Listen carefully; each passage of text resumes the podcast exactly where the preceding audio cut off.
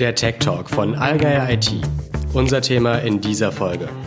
Jeden Tag werden deutsche Unternehmen Opfer von Hackerangriffen. Damit beginnt für viele ein Albtraum, der existenzbedrohend werden kann. Silvana Rösler ist Head of Forensic IT bei der Allgeier Core. Sie hat das Thema IT-Sicherheit vorangebracht und ist damit unter die Top 100 Innovatoren gekommen. Hi Silvana, danke, dass du dir Zeit nimmst. Ja, hallo Jakob. Wie sah denn dein letzter großer Fall aus? Unser letzter großer Fall war ein sehr interessanter Fall. Ähm, das war ein Vorfall bei einem mittelständischen Traditionsunternehmen, welches nun schon seit über 90 Jahren existiert. Das wurde schon in der Vergangenheit mehrfach Opfer von Verschlüsselungstrojanern. Und daraufhin hat die Geschäftsführung den IT-Betreuer, einen externen IT-Betreuer beauftragt, alles Notwendige zu unternehmen, damit genau so ein Vorfall nicht mehr auftritt. So, der IT-Betreuer hat darauf nach seinem Verständnis eine sichere Umgebung aufgebaut und hat eigentlich in dem Punkt alles falsch gemacht, was man nur so falsch machen kann. Es gab einen Server und diese Daten von dem Server hat er auf einen NAS, also einen Datenspeicher im Netzwerk gespiegelt und ein Backup hat er installiert, welches aber immer fest auf einer externen Platte an, an dem Server hing. Gut. Die Admin-Passwörter waren überall gleich, waren auch nicht sehr schwer zu erraten. Die waren nämlich der Firmenname. Und die Geschäft der Geschäftsführung wurde am Ende die Lösung als 100 Prozent sicher dargelegt. Und ähm, was bleibt denn anders über? Die müssen natürlich im IT-Betreuer vertrauen.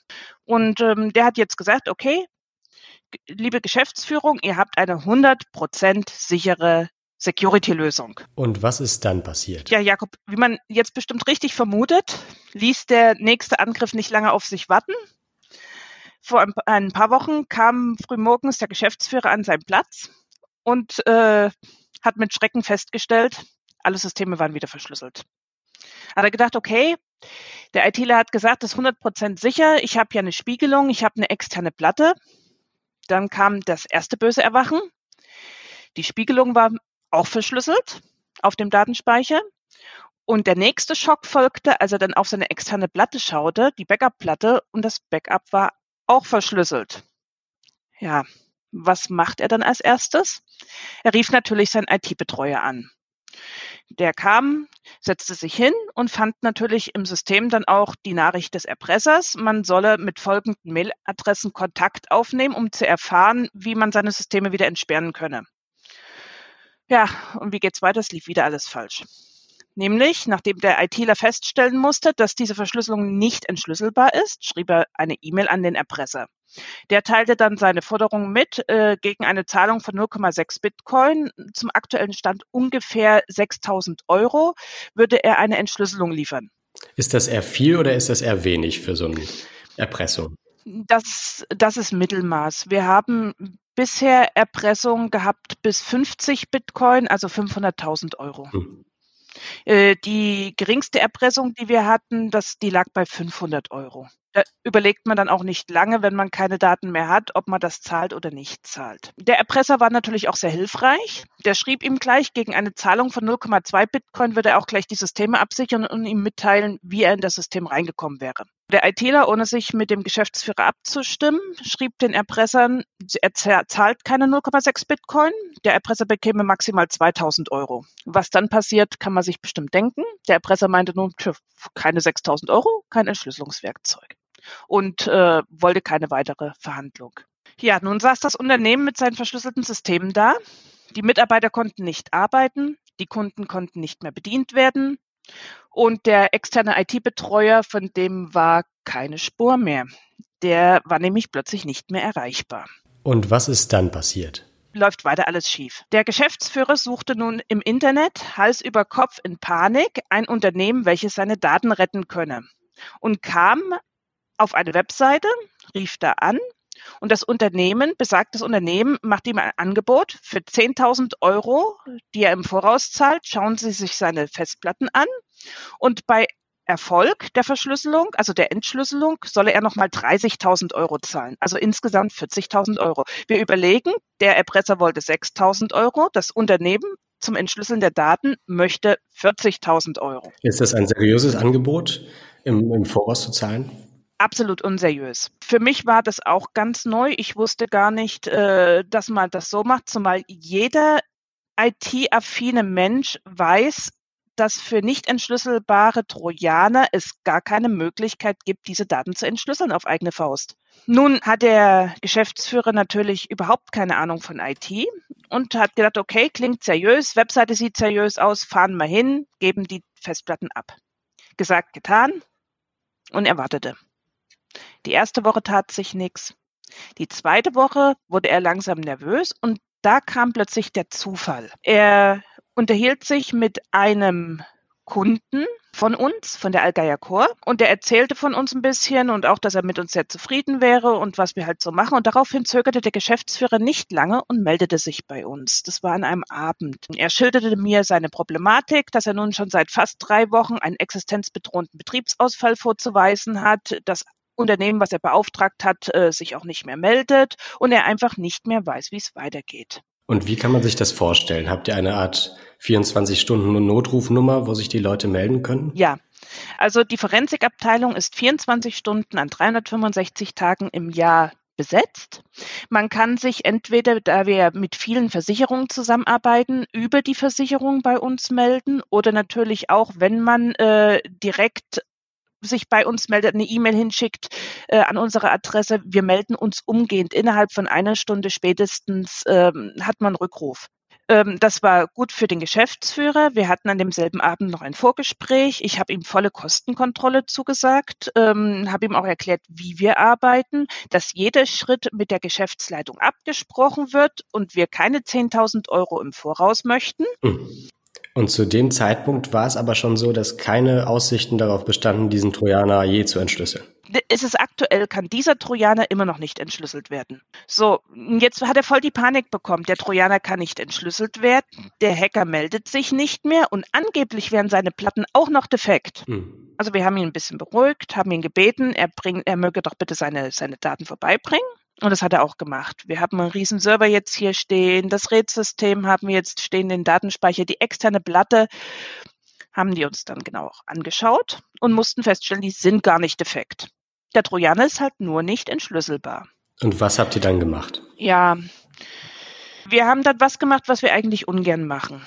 Wir haben die Lösegeldzahlung in Betracht gezogen. Das empfehlen wir in absoluten Ausnahmefällen nämlich genau dann, wenn kein Backup existiert, wenn keine Möglichkeit existiert, die Daten wiederherzustellen und ein Unternehmen in, in seiner Existenz bedroht ist.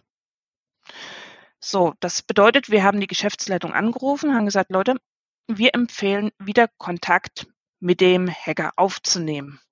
Und das ist schwerer gewesen als gesagt, weil wir erinnern uns, der ITler hat den Hacker ja vor den Kopf gestoßen.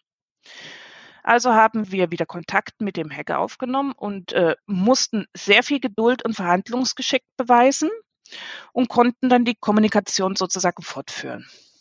Der Hacker bestätigte mir dann die Forderung von 0,6 Bitcoin das war, glaube ich, eine Kommunikation von 30 bis 40 E-Mails. Einen Tag lang hat das gedauert, allein mit ihm zu kommunizieren, zu bestätigen, wie viel Bitcoin auf welche Wallet und auch ihm erstmal wieder äh, zu sagen, ja, wir sind gesprächsbereit. Sorry, das war ein nicht autorisiertes äh, Gespräch mit dir. Und was sind das für Menschen, diese Hacker, die das machen? Das klingt ja doch recht professionell. Das ist unterschiedlich. Ähm, wir haben natürlich viel Erfahrung von Gentkrepp gehabt. Ähm, das ist der Trojaner, der das letzte Jahr ziemlich viel Schaden verursacht hat. Da hat man allein schon an der Homepage gesehen, das ist sehr, sehr professionell aufgezogen, ja, an der Erpressungsseite, die man im Tor dann suchen muss. Ähm, allerdings ist das Ransomware as a Service. Das bedeutet, heutzutage brauche ich die Ransomware, die, die programmiere ich nicht mehr selber, die kaufe ich ein. Äh, damit kann man auch nicht sagen, wer sind denn die Menschen dahinter? Das kann eigentlich jeder, der ein bisschen Ahnung hat von IT und sich im Darknet die Ransomware besorgt. Mhm. Auffallend in dem Fall war natürlich, der Hacker hat sich sehr schnell gemeldet.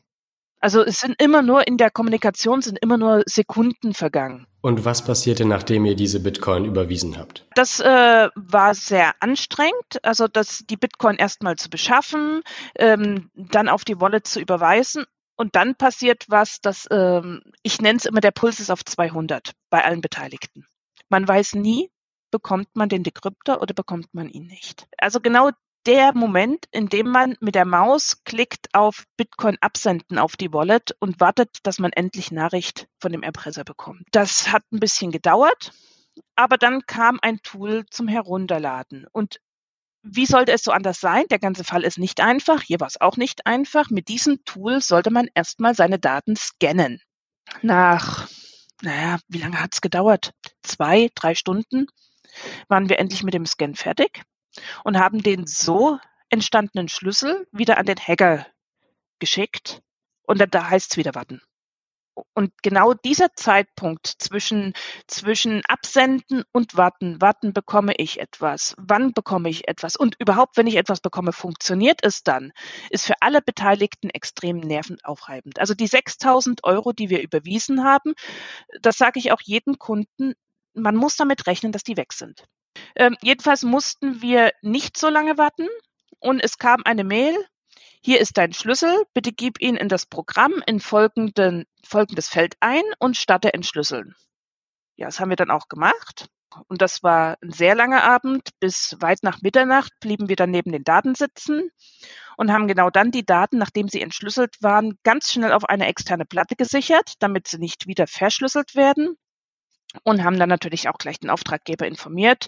Der war sehr glücklich, stand am nächsten Tag gleich bei uns im Büro, ist viele hundert Kilometer extra persönlich gefahren, um seine Daten abzuholen. Und in was für einer Situation war dieser Geschäftsführer? Wie lange lagen diese ganzen Systeme auf Eis. Das Unternehmen konnte ungefähr einen Monat lang nicht arbeiten, aber auch überhaupt gar nicht, weil es ist auf seine Kundendaten, auf seine Datenbank, das war die wichtigste Datenbank des Unternehmens, äh, komplett drauf angewiesen und kommt jetzt Schritt für Schritt, aktuell diese Woche Schritt für Schritt wieder in sein Alltagsgeschäft zurück. Also schlaflose Nächte für die Geschäftsführung. Für die, die Geschäftsführung war extrem verzweifelt, ähm, weil das ist wirklich ein Fall, an dem alles schiefgegangen ist, was wirklich nur so schiefgehen konnte. Ähm, wir bis zum Ende nicht wirklich wussten, bekommen wir ein Dekrypter oder bekommen wir kein Dekrypter und es einfach wirklich auch so nervenaufreibend ist, weil man weiß, 80 Mitarbeiter sitzen da und bangen jetzt um ihren Job. Mhm. Die können einfach nichts tun. Und ähm, besagter Geschäftsführer meinte zu mir auch, noch so einen Vorfall werden sie nicht überleben. Ja, ein wahrer Krimi, den du, den du da geschildert hast. Wie häufig ist denn sowas in, in Deutschland? Wie häufig kommt sowas vor? Sehr oft. Also wir haben jede Woche bis zu 10, 15 Verschlüsselungsopfer. Die meisten kommen sehr glimpflich davon weil sie haben Vorkehrungen getroffen. Da kann man recht einfach die Daten wiederherstellen. Ähm, letzte Woche, allein letzte Woche mussten wir knapp 20.000 Euro äh, Lösegeld in Bitcoin abwickeln, äh, um Unternehmen zu retten. Ähm, und das sind wirklich die schweren Fälle, die sich teilweise auf ihre IT-Betreuer verlassen haben, wo irgendwo ein Fehler passiert ist, wo dann doch das Backup nicht lief, wo man halt nicht überprüft hat, dass die IT so sicher ist, wie sie eigentlich sicher sein soll. Und welche Unternehmen sind einem besonders hohen Risiko ausgesetzt? Alle. Also ich, jedes Unternehmen, welches wichtige digitale Daten hat, also welches Computer eigentlich nutzt, ist dem Risiko ausgesetzt, weil ich kenne keinen Trojaner, der in seinem Quellcode drinsteht, drinstehen hat, bitte befalle alle Unternehmen, ähm, aber bitte nicht den Sockenhersteller XY. Das gibt's nicht. Mhm. Ja, weil wir hören immer wieder von Unternehmen, ah, passiert uns nicht, wie soll das denn funktionieren? Wir bei uns, äh, wir sind viel zu uninteressant jedes Unternehmen ist interessant. Und was können Unternehmen tun, um sich dagegen abzusichern? Du hast ja schon Versicherungen angesprochen. Äh, die greifen aber natürlich nur, wenn, wenn es schon dazu gekommen ist. Genau. Was kann man da präventiv tun? Also präventiv kann man erstmal sich seine IT generell anschauen. Wir haben ganz viele äh, Trojaner, die kommen zum Beispiel über offenen RTP Zugang rein, ja. Also wenn der Computer mit dem Passwort Admin äh, und dem Benutzernamen Admin abgesichert ist, also nicht abgesichert ist sozusagen, und mit einem offenen äh, RDP im Internet auffindbar ist, ist das eigentlich eine Einladung für Hacker, komm in mein System und verschlüssel mich. Das passiert sehr, sehr oft. Das ist halt Punkt Nummer eins. Wie ist meine Sicherheit nach außen? Kann ich einfach von außen auf meine Systeme zugreifen. Eine anständige Netzsegmentierung, einfach zu identifizieren, wo liegen meine wichtigen Daten. Wenn ich weiß, wo meine wichtigen Daten liegen, kann ich die natürlich auch besonders schützen. Ein vernünftiges Backup was natürlich nicht am Rechner hängt, weil solange, wenn es am Rechner hängt, wissen wir jetzt genau, es kann gelöscht werden, es kann mitverschlüsselt werden. Ein Backup, welches regelmäßig überprüft wird, ob es natürlich noch rückspielbar ist.